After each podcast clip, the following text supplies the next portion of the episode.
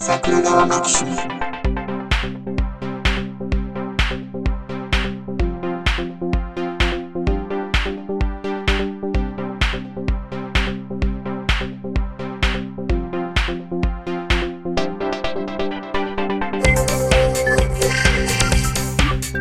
い、どうも、ジャスです。はい、いつもお世話様になっております、ウラジーでございます。えっ、と、今日が10月？9日。9日。はい。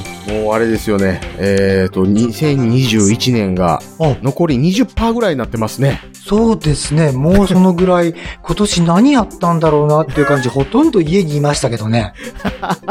正直、だって、家と会社の往復しかしてなくて、地面に足がついてるのって、家の車庫と会社の敷地内だけですからね。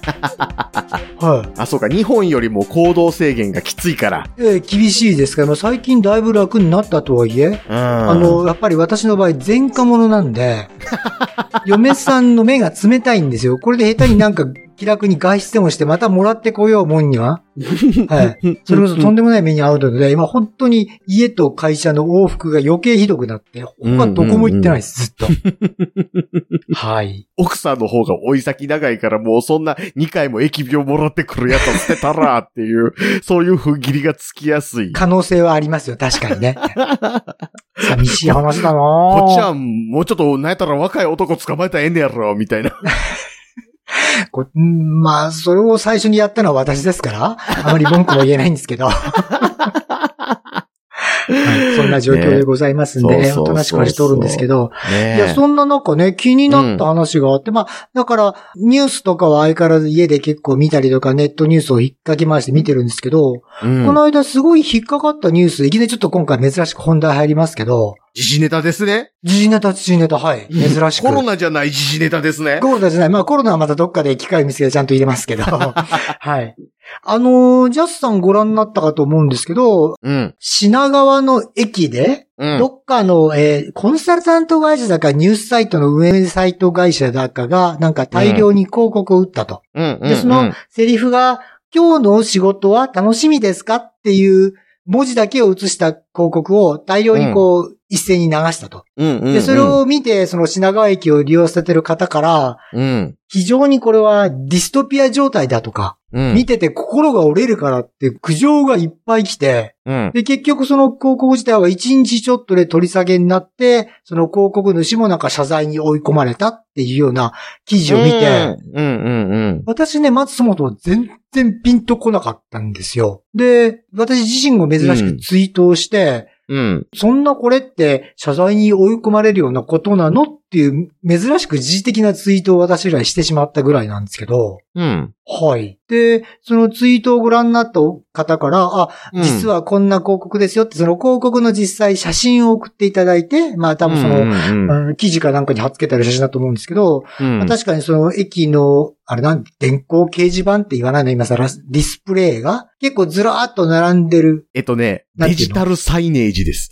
で、そのデジタルサイネージがですね、ずらーっとうんまあ柱ごとに並んでて、それに一斉にこの今日の仕事は楽しみですかっていう文字だけがずらーっと並んでるっていうことなんですけどね。それを見ても、私は、えっていう感じだったんですよ。うん。で、そもそもこれを見てその心が折れるっていうのは一体どういう状況なのかがあ全然ピンとこなかった。え、えっ、とね、多少イラッとしても、それぐらいええやんけでもなく、うん。なんでイラッとされてるかも想像がつかない。うーん、人によって、イラつく人もいるんだろうけれども、それうんがその皆さんが、いわゆるディストピアみたいな言葉を使って表現するようなことなのか。あで、それがある程度もう量が溜まってしまって、それこそ高校の広告主さんが、あ、うん。その謝罪なり何なりをしなきゃいけないような文言なのか？が、うん。私には全然ピンとこなかったんですよほん。まです？はい。そこはね、わかりますよ。ジャッサン的にはそれはん気持ちがわかる。はい。ちょっとじゃあこの辺のご気持ちを、ジャッサンとしてはそれをどういう風に捉え、まあ、ジャッサンがそう思ったかどうかは別として。そうです、そうです。はいはいはいはい。え、だってね、今日の仕事は楽しみですかっていうのが、まあ、広告として成立するということは、うん。今日の仕事を楽しみだと思っていない人が相当数いるだろうという前提に立つわけじゃないですか。まずそこからなんだ。違いますよねがその後につくんだ。いや、だってあの、今日の仕事は楽しみですかっていう、まあ、一種の意見広告的なものがまず出ます。はい。みんな楽しみの時には、はい。え、それがどうしたの？え、何なの？これ実は続きがあって、この広告って。あ今日の仕事が楽しみだと思えるんであれば、この社会ってもっと豊かになるはずですよねっていう流れなんですよ。おー、あ、やっぱりじゃあその後にカッコではないですよね、みたいなのがつくんだ。そうです、そうです。はい、はい、はい。じゃないですよねというか、あの、今日の仕事が楽しみだと思える状況が増えたらもっと豊かになるはずってことは、本来あるべき姿よりも豊かではない状態です。なぜなら皆さんが楽しみだと思える仕事をやっていないからですじゃないですか。うーん。おえーこの世の、の中豊かですし、みんな楽しんで仕事してるじゃないですか。そうだっていう人たちに向けて、今日の仕事は楽しみですか？はい。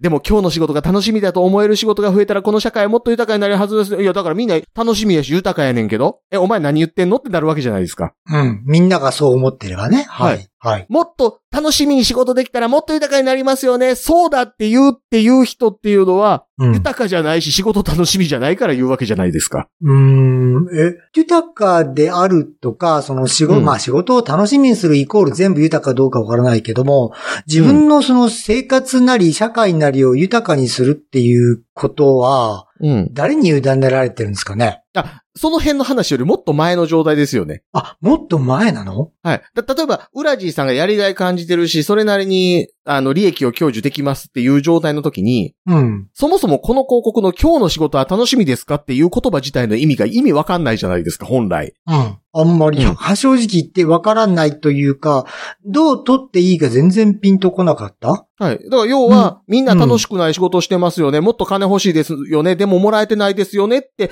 みんな思ってるから、まずこの広告が出るわけですよ。うーん。なるほど。あ、広告として捉えれば、そうだね。その、その、そのために、それをトリガーとして、その後に何らかの欠損があるから、そこを例えばうちが埋めましょうなり、そう私とお助けし、手伝いましょうなりっていう言葉が出てくると。はい。ははいい。うん。例えば日本って、うん。さすがに飢餓に陥ってる人って他の国に比べて結構少ない国じゃないですか。うん、まあそうでしょうね。だと多分思います。マレーシアよりも少ないと思うんですよ少。ないと思います。はい。それはそうでしょう。例えば日本の広告でパッと大きいところに、うん。今日のご飯はお腹いっぱい食べれていますか？って書かれてても、うん。食べれてますけど？ってなるわけじゃないですか。うん。はい。でも、なこれがうんアフリカとか、それこそあの、まだ戦争、紛争が起こってるっていうところで、うん。今日のご飯はひもじくないですか？って言われたら、ひもじいよ？ってなるわけじゃないですか。うん、そうですね。はい。うん。だから、要は、今日の仕事は楽しみですか？っていう広告が出るってことは楽しくないって思ってる人が多いから出したんですよ。うん。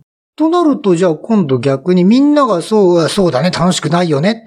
じゃあ、うんあんたたちなんかしてくんのかい？あなたたちがそれに手伝ってくれるのかい？っていうことで、広告としては成功じゃないですか。そうです、そうです。だから、あの、えっ、と、そういうね、あの、イラつきみたいなところをつつくことには成功したんですけど、うん。かといって、この広告、その、お前らがどうにかしてくれるわけでもないだろってのもまずあるわけですし、今からその楽しくもないし、大して金ももらえない仕事に向かってる途中で言いやがって腹立つやんけっていう話ですよ。例えばあの、すっごいスパルタ教育をやってる学校があって、はい、はい。そこに向かって通学していってる生徒に対して、今日の学校は楽しみですかって言われたら、喧嘩売ってるでしょ あの、例えば日生学園みたいなね、あの、もう全員まる、あの、五輪狩りにして、うん何かあったらどつき倒して全寮制でも脱走する人間山ほどいるみたいな学校の登校途中に今日の学校は楽しみですかって言ったら暴動起きますよ。ーん。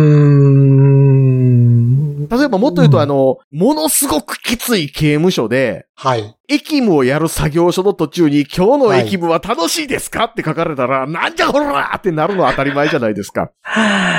でも、言い換えてしまうと、今の日本の労働とかのレベルって、そういう世界、例えば今、役務っていうのは言ってみれば罰則の一部じゃないですか。まあ、刑務所の例えてなんだけど、うん。にやっぱり皆さんある程度そういう意識なのかな働かされてるとか、やりたくないことをさせられてるとか、その割には自分の思ったような報酬なりが満足感なりが全然得られないとか、そういう、やっぱり人が多いってことなんですかね。それはもちろんそうですよ。え、だって、あの、失われた20年みたいな言い方しますけど、はい、はい。失われた20年って言い方ももう間違ってて、うん。もう25年からほぼベースアップなしの状態ですよ、日本。まあ、そういえばそうですね。はい。うん。だから、やること自体は複雑化もしてるわけじゃないですか、25年前に比べはいて。そうですね。だって、25年前って Windows 95出てちょっと経ったぐらいですから、当然コンピューター関係の仕事ないわけで、はい。その頃って一人一台のパソコンもない状態で、紙とファックスとかで仕事してたでしょ？そうです。はい。あとワープロで。うん。テレックスとかもまだありましたからね。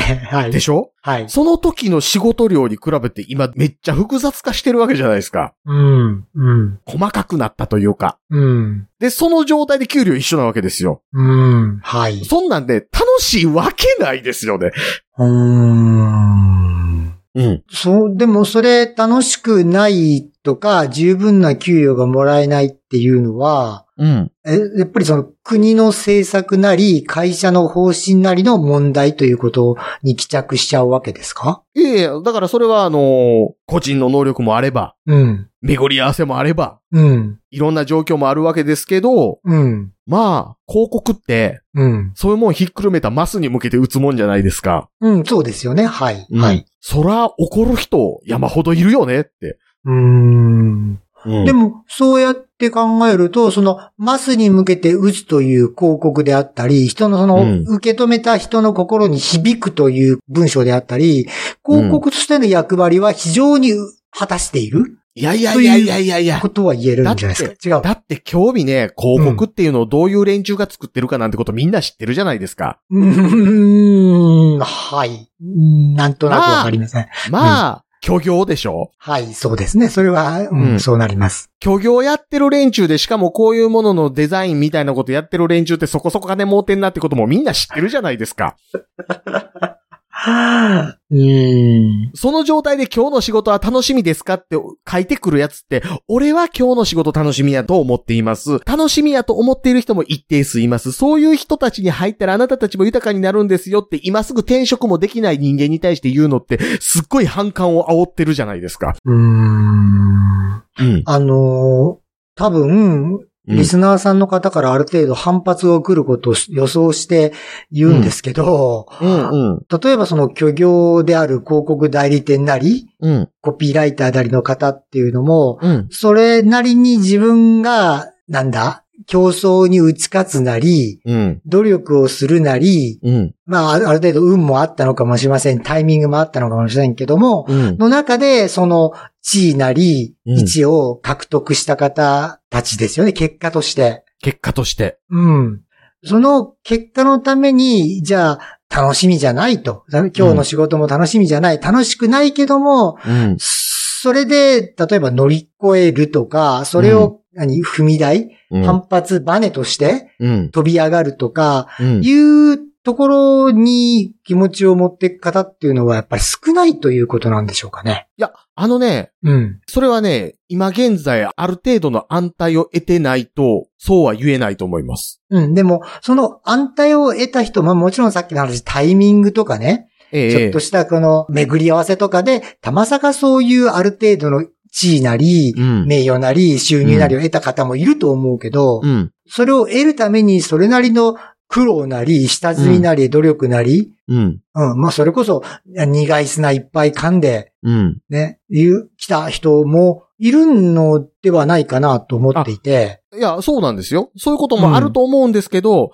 今現在苦い砂噛んでるやつに、その砂苦いやろって言われたら腹立つじゃないですか。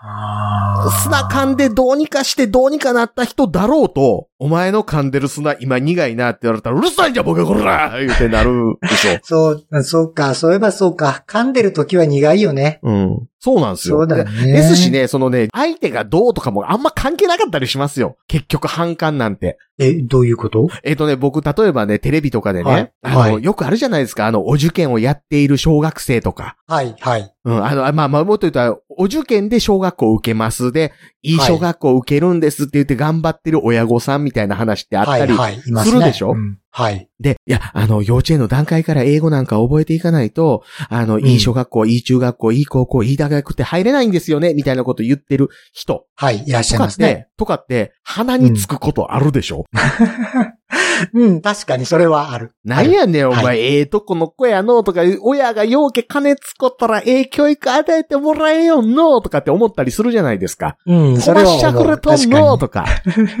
ね。で、うんその、小学校受験に対して思ったりするじゃないですか。はい、中学校受験に対して思ったりするじゃないですか。はい。で、中学校受験で、いい中学入れてやったー言うてるやつ、あ、よろしかったのとかって思ったりするじゃないですか。はい、しますね。あのね、これね、うん僕もテレビ見てて思うんですけど、僕で、あれ？よろしかったのって思った後で、あれ？俺の方が A 中学校行ったなって、わふと我に返ったりするんですよ。はい、はい、うん。そうでしょうね。そういう学歴を持ってらっしゃるはずですよね。もちろん、それは持って生まれた僕の能力もあれば、ね親のかけた努力、親のかけた金、はい。僕の努力、うん。あとは僕のやる気、うん、うん、うん。そういったものを全部ひっくるめた結果です。はい、そうです。うん。もちろんそこには結苦労というものも純粋にありますけど、はい。そんなもの関係なく腹立つときは腹立つんですよ。そこなのか。そうですよ。そこなのか。デベソじゃないのにお前の母ちゃんデーベソって言われたら腹立つやろってことですよ。うーん、な、な、なんだろう、やっぱりこう、自分が今ある程度こう、職業というか仕事の凄録の上がりに近いところにいるせいなのか、うん。まあ、それなりに自分は自分でに、それこそ苦いす水をすすり、泥水をすすり苦い砂を神というのを随分それなりにしてきたなと思っていることもあるせいなのか、うん。そういうのってあるよね。いやいやいや、もうそんなん関係ないですよ。機嫌悪い時はね、あのね、そんなに美人じゃない奥さんですけど、奥さんと結婚できて、僕すごい幸せですって言ってる人の話って、はい。よかったねって思える時と、機嫌悪い時、うるさいじゃんボケこらって思う時あるわけですよ。あ、あり、うんうんうん。うんえ、で、で、で、た、例えばですよ、その、はいあの、美人の奥さんもらえて僕すごい幸せですって言ってる時にできた嫁さんが自分の奥さんより美人じゃなかったとしても、うちの奥さん美人ですって言ってるのがイラッとくる時ってあるわけじゃないですか。虫の居所の悪い時なんて。うんうんでうん。もっはいと言うとね、品川駅で通勤してる人なんていうのは満員電車に揉まれて会社行く途中の人じゃないですか。うん、なるほど。あのね、うんみんな機嫌悪いんですよ。そうか、そういう、うんそういうとこまで踏み込んで考えてやるべきだったっていう話？あのね、人が今からね、しんどい体をして朝眠たいのにね、電車乗って仕事行ってる途中でね、うん仕事楽しみですかとかいらんこと言わんでええねん、お前こらっていう。もっと言うとあの、例えば日曜日の夜9時半とかに、明はい日月曜日ですねって言われたら、知っとらボケおらなるでしょ なる。未だになるな、確かに。そんなもんね、中身の正当性とかどうでもええんですよ。機嫌悪い時にね、嫌なこと思い出さすなっていう。うんなるほどね。そうか、そこまで踏み込んだ上でやっぱり考えてやらなきゃいけなかったということなのか。そう。可愛い可愛い子供さんでも顔面どついたのかって思う時あるわけじゃないですある、か。あるん、それは確かにあるけど。でしょ？でしょ？でしょ？でしょ？自分が結婚してくれ言うて結婚した奥さんでも殺したのかな言う時あるし、殺したのかなって顔されてる時あるでしょ、ある。うん最近よくされる。でも、でも例えばですけど、その二人で、そのね、うん生涯連れ添ってですよ、最後どちらかが先立つ時にですよ、例えば、はい。あ相手の方が先立つ時には、ありがとう、うんいい人生でしたって言って送り出すわけじゃないですか。さだまさしか。ね。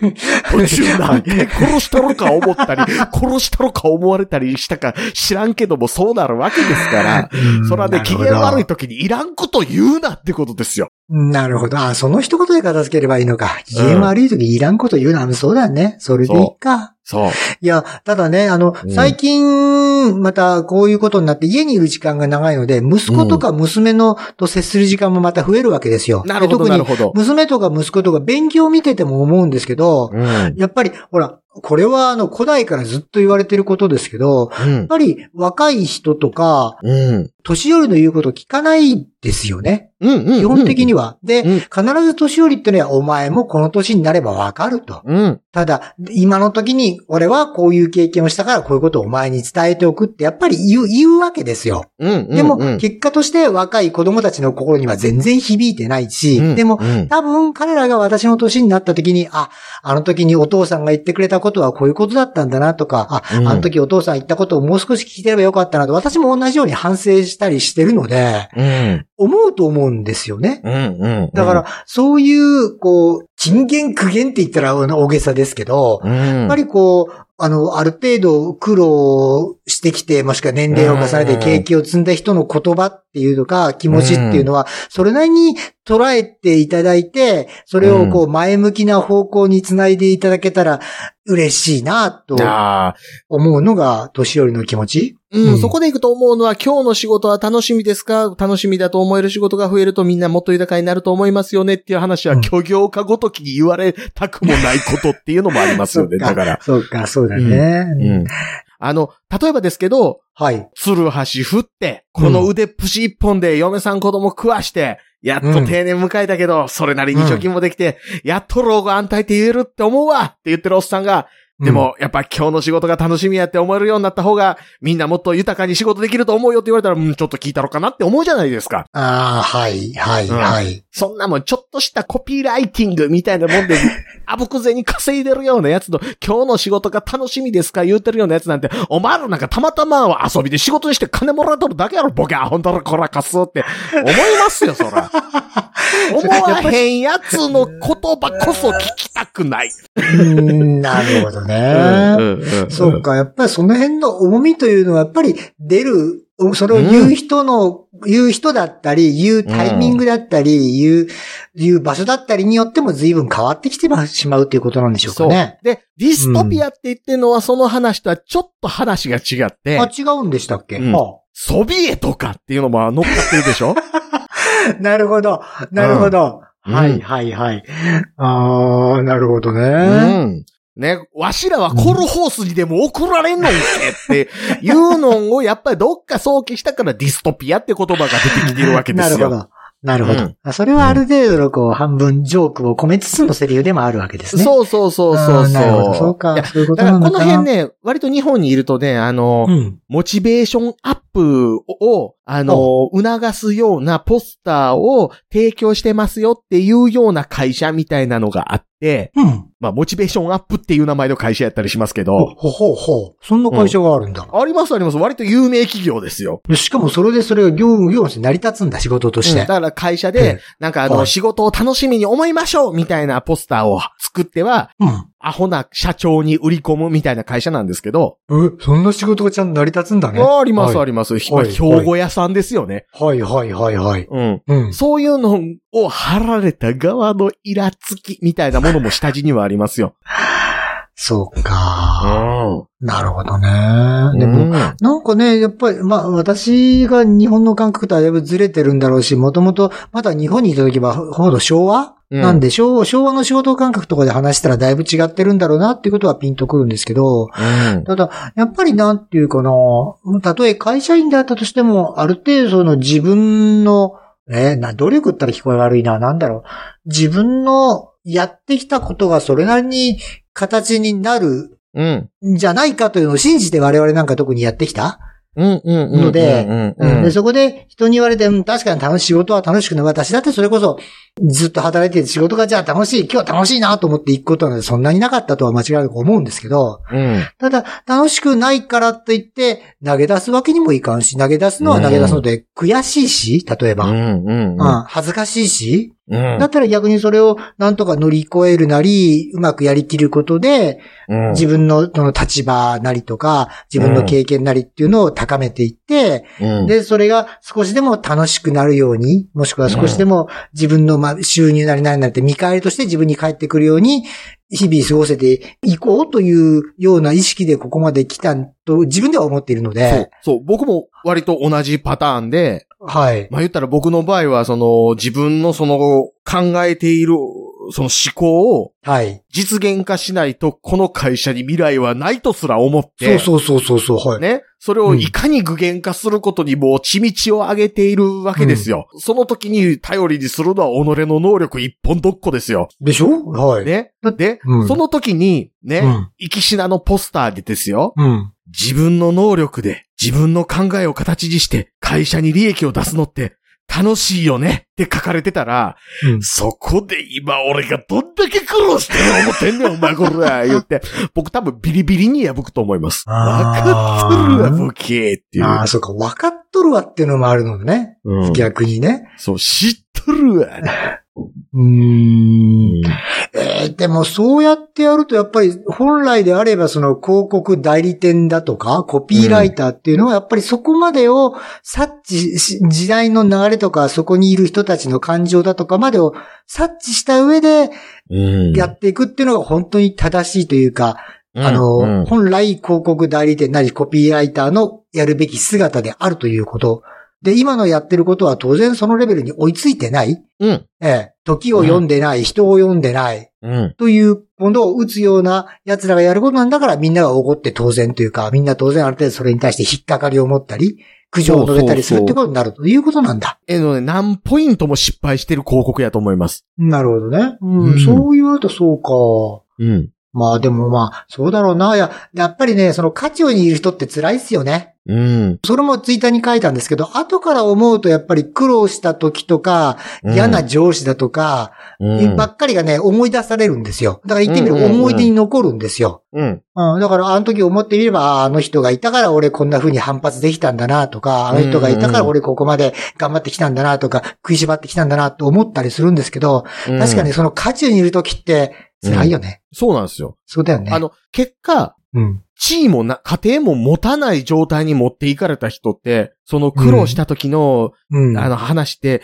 いい思い出になったりしますよね。はぁ？っていう人いますよ。うん、いるで、か。これはね、だから、いじめの時の話と一緒ですよ。あ、ああ、はいはいはい。今、ふっと思った、私も。うん。うんうん。いじめられたけど、それに反発して、ここまで頑張ってこれた結果、チームも家庭も築くことができました。でも、今、そいつらに復讐できるんやったら全てを金繰り捨てても、殺したいと思います。殺しに行きます。ありがとうございました。っていう人いますからねい。るだよね。そうですよね。そうだよね。そそうそういう人がいるということも踏まえた上でのやっぱり特にマスというものに打ち出すんであれば、そこまで踏み込んでやって、やる覚悟でやっていかないといけない。う。そう広。告なんかを作ったり打ったりしてなきゃいけないっていうことなんで、うんそれが全然足りてないからこそ今回このような苦情なり反発を受け、うまたそれが、何、謝罪だとか取り消しだとかという羽目に陥るということなんだ。うん、うん、ううん。ん、だなるほど。だから例えば、ここの広告がね、うん。楽しみな仕事があるそうです。そうだ、海外に転職していこう、みたいなポスターやった方が、うん。まだ反発少ないですよ。うーん、そうかもしれないですね。ううんん。そうか。例えば、日本はもう終わり、これからは海外って書かれてる方が、攻撃的ですけど、反感は少ないですよ。うん、そうですね。それを受けて、まあ逆に言うと今度俺が怒るかもしれないけどね。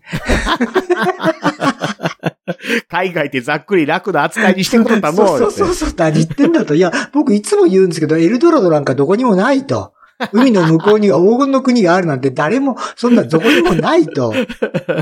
日本が黄金の国言われてたやろ、と。そうそう。で、未だにそういう発想のことで、あの、発言される結構上の方いらっしゃいますよね。日本がダメだから海外に活路を見出すみたいなこと。いや、お前が今更活路って言ってる割にはもうよっぽどこっちはレッドオーシャンですよと。えー、死死類類でございますよと。何を今更なんですかっていう話は思いますからね。そうだよ。よね。やっぱりそれでも、でも、じゃあ今後広告とかってどんどんできなくなっていく？どんどん難しくなっていく？そう。それは本当にそうで、だって今だから性的消費はダメみたいなんて、まあ、マレーシアにまだそこまで行ってるかわかんないにしても、は欧米ないし日本。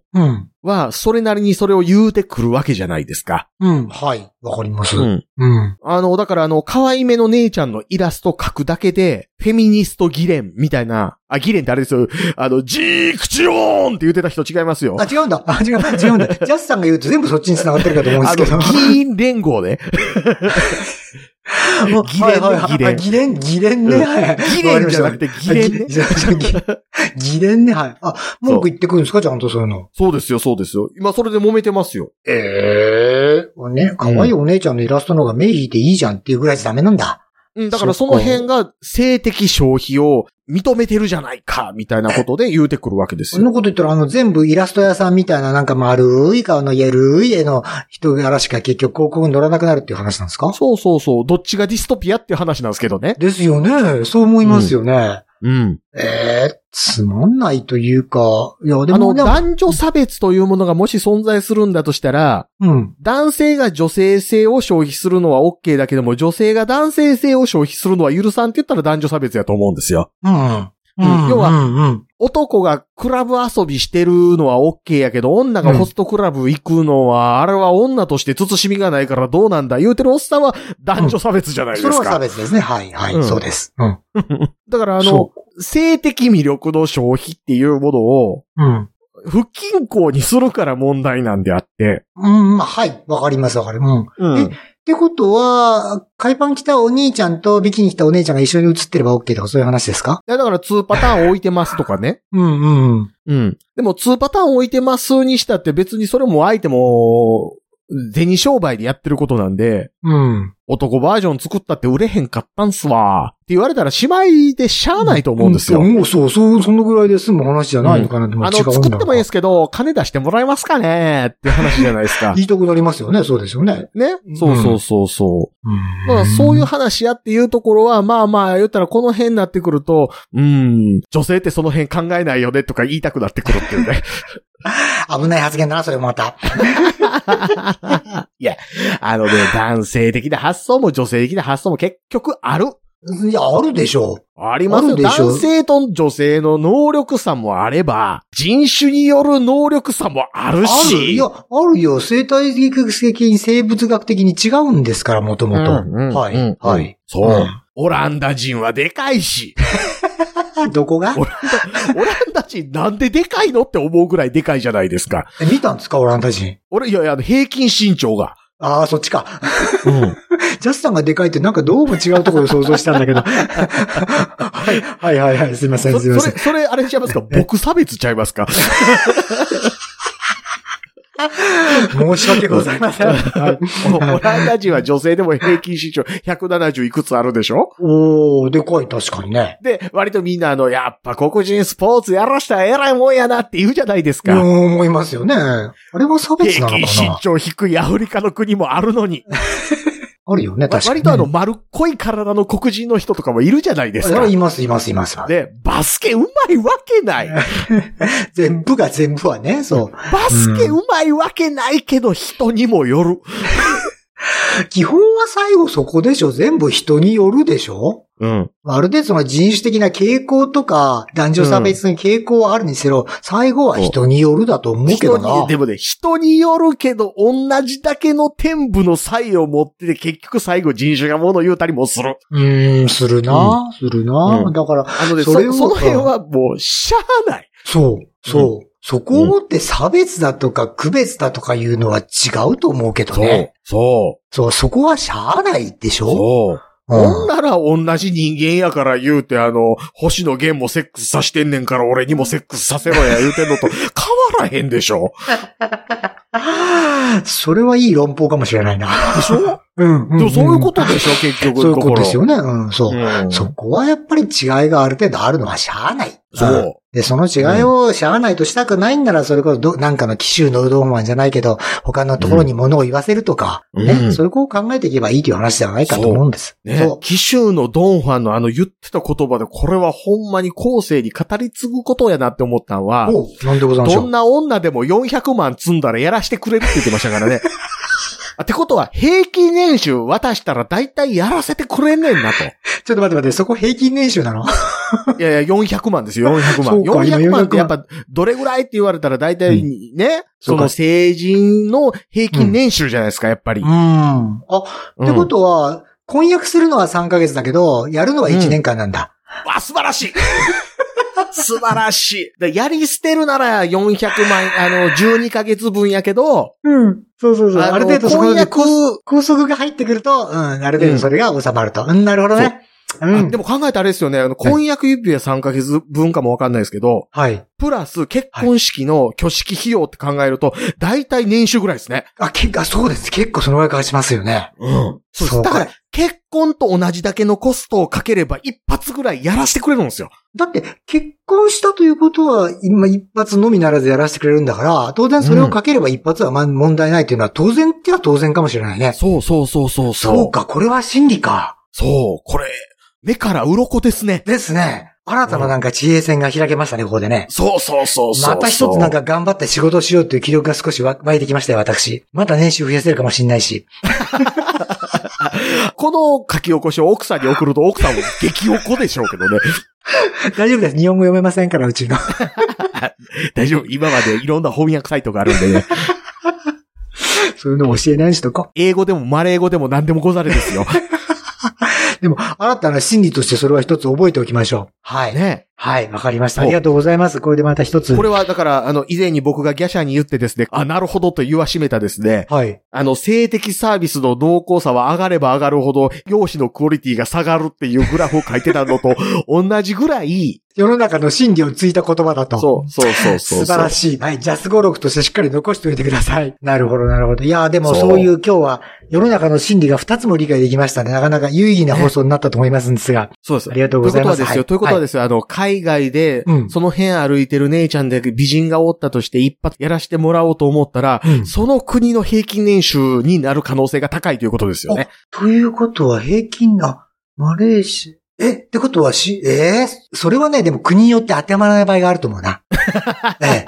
多分、シンガポールなんかは、今日本よりも平均年収は高いはずなんですけど、うんうんうんうん。あとは多くは言うまいっていう感じで、シンガポールの友達も多いので、はい。その辺はでもありまちゃいますか？シンガポールのその年収の格差みたいなものの内部の話もだいぶあるんちゃいますか？あるでしょうね。やっぱね、あの国も結構ね、そういう意味では格差社会ですからね。そう。はいだから、あの、その人が所属する、その、集団。はい。ソサエティの中においてる、うん。うんそれはあるですねあの、平均年収みたいな形になってくるのかなと。おー、なるほど。ああ、そうか、うん所属する集団によっても上下はしますからね。うんうんうんうん。あああとは問題は年収と容姿がどのぐらい今度正比例するかですよね。でもね、そこはね、結局その、紀州のドンファンと呼ばれたあの人は、はい。結局飲み屋とかで口説いてるでしょおー、はい、はい、はい。う。うん。ってことは、うん自分の容姿でもって、うん。めっちゃ金稼ぎまくれてるわけでもないという状況なわけでしょうーん、うん、うん、なるほど。はい。もう要はその女優とか、あ、そこまではさすがにいかんと。うん。あ、そうかそうか。自分でその可処分、可処分所得っていうのこれ。可処分所得が年収で合うレベルのソサエティに向かってそれを発信しているということだ。うんうんうんうん。ああ、なるほど、なるほど。やっぱりそういう意味では身の程知るっていうのも大事なんだね。そうですね、そうですね。そうか。また今日三つ目の心理も出てしまったよ。そう。いいな 弱い60にしてまだやっぱりな、学ぶことはいっぱいありますね。そうですよ。あの、男子3日会わざれば刮目してみるべしですよ。ね男子3日飾れば割礼してると思えってやつですよね。わかりました。はい。まあ、こういうふうに人生の真理をなかなか学べるラジオとして、これからもこのラジオいろいろやっていきたいと思うんですが、そうですね。はいはいあの、 Spotify 公式で流してるようなね、ネットラジオなんかではね、こんなね、話はできないわけですよね。できないでしょうね。できないでしょうね。でもあくまでもそういう意味では、いつまで経ってもうちはアワードに絶対選ばれないってことですね、これはね。そうそう。だからそのアワードの話もなんかあの、え、え謎の CEO さんというなんか方が、なんか新たにアワードを始められるという話もあるんで、その辺もまたいつか、そうそうそう聞けたらということで、お願いしたいと思うんですけども、そうですね。はい。あちらの方にはぜひノミネートしたいと思いますんで。ノミネートできんのかな、うち。やっぱり我々はいつまで、我々だって偉そうに入っちゃった。あの、桜川マキシムはいつまでたっても無冠の帝王でじゃあこの立場を貫るわけですね。そうそうそうね。まあまあまあ無冠の手をかっこいいな、かっこいいでしょ？か。っこいいでしょ？ちゃんと自分がその一員であることを意識しながら言葉選んでますから。すごい、はいネプチューンマンや。ネプチュープはって無冠の帝王なの？ネプチューンマン無冠の手をです。無冠の手よネプチューンマンですよ。何人に刺さるんだこの主題歌。ネプチューンマンの歌。な、何人が知ってるのネプチューンマンの歌。えネプチューンマンの歌のタイトルが無冠の帝王ですよあ。いや、そう、そう、そうかもしれないけど、まあ、まだ歌えるからいいけどね。チャンピオンベルトはくれてやるんですよ。おー。え今今度その辺の、じゃあ、あの、カラオケ緊急事態宣言も避けたことでございますし、なんとか今俺がまだ喧嘩マンと名乗っていた頃、ロビン・マスクと戦ってその実力のなさに呆れたものだっていうセリフがあるぐらい。わかりました。じゃあ、今回、あの、次回、もしジャスさんとカラオケする機会があったら、その辺の、あの、各超人の主題歌をメドレーでぜひ聞きたいと思いますんで、そうですね、そうですね。よろしくお願いいたします。ヒロシさんは僕が歌うバッファローマンの歌は聞いたことありますよ。ブロッケンジュニアはル、歌えないデビル。、バッファローですよ。ヒロシさんもいろいろ苦労してるなという気はするわ。ブロッケンジュニアの歌はね、あれね、ドイツとイスラエルで歌ったら絶対赤いやつ そう。でしょ基本的にダメですよね。そうそうそうそう。はいだって、あの、曲スタートするなり、入る、ブロッケン、入る、ブロッケンって言って始まるんですから。まあ、それ絶は。それは絶対赤いやつだな。はい。はい。その辺とも気をつけていただきますようよろしくお願いいたします。はい。じゃあ、はいジャスさんにこういうじゃあ超人の主題歌を歌ってほしいとか、そういう要望がある場合、どちらに連絡をするらいいんでしょうか？あの、ザ・忍者の歌はしょうもないのでダメです。あるんだ、それでもあるんだ、じゃあ忍者の歌あ。りますありますよ。何者だ名を名乗れって始まるやつ。赤野鈴之助だ？そうそうそう。赤野鈴之助のパロディの歌でザ・忍者の歌あるんだ。あるんだ。は いじゃあ、そういう、あの、皆さんのノウハウもいろいろ教えていただけるためには、どちらにご連絡をしたらよろしいかということで。はいえーはい LINE の公式アカウントかオープンチャット、はい Twitter のシャープ桜川マキシムまでお願いしますと。お願いしますと。はい。あとは、この人生に役に立つということで、皆さん、リツイートの方もぜひよろしくお願いいたします。よろしくお願いします。